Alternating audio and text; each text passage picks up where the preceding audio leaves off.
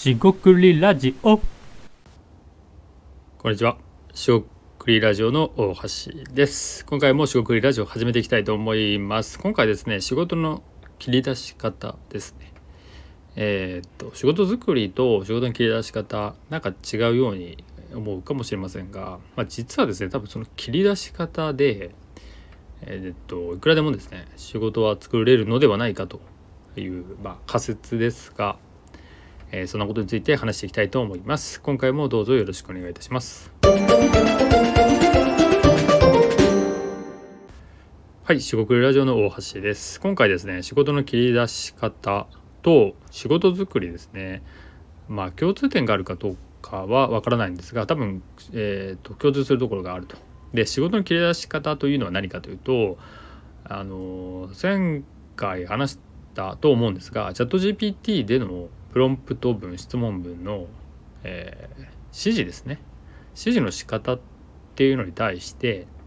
おそらくですが仕事を切り出すことができる人もしくは仕事を切り出している人は指示ができるんですよね。でその仕事の切り出し方っていうのはあの仕事の作りの仕方とも、まあ、実はかなり似ているんじゃないかなと思いましたと。でえーっとちょっと時間ないかもしれないんで具体例入れるかわからないんですが簡単に言えば、えー仕事を切り出してない。要は曖昧であったり全体像があって、えーここですよ一部ここをやってほしいですよとかそういうことが言えないということは仕事作りっていう意味でいくと,、えーっとこういうニーズがあるから、えーなんか仕事になるんじゃないか役立てるんじゃないかっていうのがえ見つけられづらい見つけがたいって言えばいいですかね、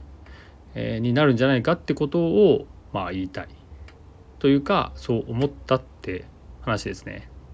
であのまあ僕自身は大好きな表現であるその水面下っていうまあ表現があってで物事っていうかまあ事象ですね、まあ、アイデアもですが、えっと、水面の下にいっぱいあるんですよね。水面上にある可視化されてるものってなかなか見えづらいえーあすみません水面上に見えているものは可視化されているものは、えー見える見やすいんですが、えーあまりないですよね。なのでその水面下にあるものという意味で、えーなんだろう仕事全体像とかですね切り出さ、えー切り出されてないものですよね。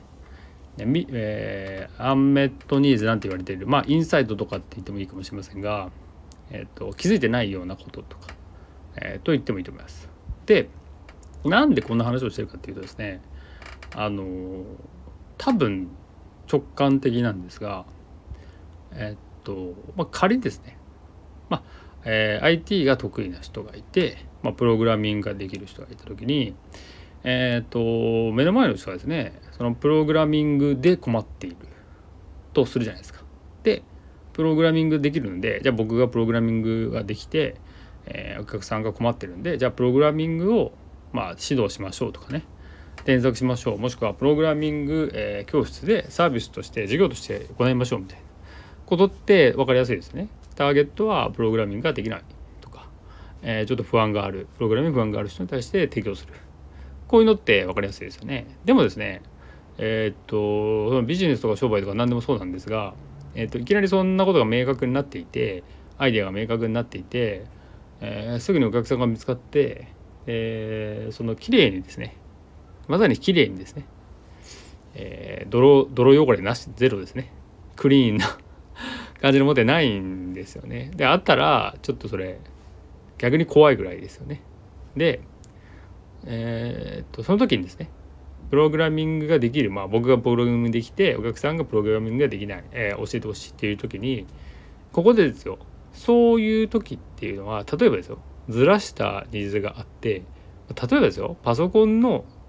えー操作もしくはパソコンでそれこそ年賀状を作りたいんだけどみたいな。っていうお客さんがいるとするじゃないですか。まあシニアの方とかでね得意じゃない方もいらっしゃると思いますし、まあ、年齢関係なく。でその時にですね年賀状ってプログラミングじゃないですよね。で、まあ、例えば年賀状ソフトを作ればいい。年賀状ソフトをインストールすればいい、えーっていう話になると思うんですよ。でこの時にですねあの、まあ、リスナーのあなたがどう感じるかなんですがその時にあえー、年賀状ソフトっていうのは別に僕の仕事じゃないんで他に行ってくださいっ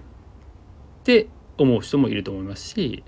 あ年賀状ソフトなんですねえっとですねこれを、入れればいいと思いますよっていうふうにサポートする人まあこれがあの正解が何かじゃなくてですねいっぱいあると思いますパターンが。でその時にえー、っと年賀状ソフトは、えー、入れることは僕の仕事じゃないっていう人は、えー、っと多分ですけどそのニーズを取りこぼしやすいかなっていう話ですね。つまりえー、っとその時に自分がまああまりですねえー、っとここ難しいんですけど私はプログラミングを教えるのが仕事だみたいな風に定義しちゃってしまうと。要はもうこれしかやらないっていう風にする。でこれしかやらないっていうのはあのもちろんそれであの磨いていくっていう、まあ、フェーズといいますかね。状況もあるんで何でもやりますっていうのがいい時もあれば絞った方がいい時もあるんでこれはあの何とも言えないんですけどただこの今回に関していくと仕事の切り出し方と仕事作りの話っていうことにいくと仕事作りって意味ではプログラミングができるのでプログラミングを教えますっていうふうに絞り込んでしまうことでそういったあの、まあ、IT ですよねパソコンがわからないことに対する、え、サポートっていうのは仕事じゃないと思ってしまうんですよね。でこれなんか当たり前の話のように聞こえるんですが、えー、本人もしくは当事者になると、これが見えない見えないっていう話なんですよね。で、えー、っとそこから考えると何が言えるかっていうとですねあのまあでその時にえ、っとそれは私の仕事じゃないですよ。プログラミングが私の仕事なんであの年賀状ソフトなんて別にあの勝手にやっといてくださいっていうふうにするとその年賀状ソフトであっていうのは多分一つのケースですが膨大なもしくは IT サポートパソコンサポートっていうのが、えー、仕事があってそれを、えーと、好む好まざるにかかわらず知っていてやらないというのと気づけないとは全く別じゃないですか。っていうところが言いたいですね。でこれは解像度っていう言葉をまあ多用してるんですがこのこのラジオでも僕の発言でもそうなんですけど解像度が荒いとか低いってことなんですよね。そのプログラミングしか私の仕事じゃないっていうことでにおいて、えー、他の IT に関するものっていうのをまあ見なかったりお客さんのニーズを見なかったりするっていうことなんですよね。まあ、これは、えー、悪く言えば独りよがりのサービスであったり、えー、商売ですよね。なぜなら自分はこれやれるんでこれやりますっていうふうに言い切っているように思えて実はそれ以外はやりたくないというか、えー、学ばないみたいな感じになっちゃってるんですね。あのこれはですねちょっと誤解が招くかもしれませんがあのそこはですねもう本人がですね、えー、自身が一番分かるようなことかなと思ったりします。ケースバイケースだったりフェーズによって違うんで絶対そうってことはないと思うんで。で僕はこれはもったいないなと思っててでその時にまさに切り出すあのもしかしてあの IT サポートとかプログラミングじゃなくてパソコンを教えるってことも仕事にしてってその上でプログラミングを教えるっていうふうにしてもいいかもしれないなっていうのは割と柔軟な考え方の方かなと思うんですがなかなかそうは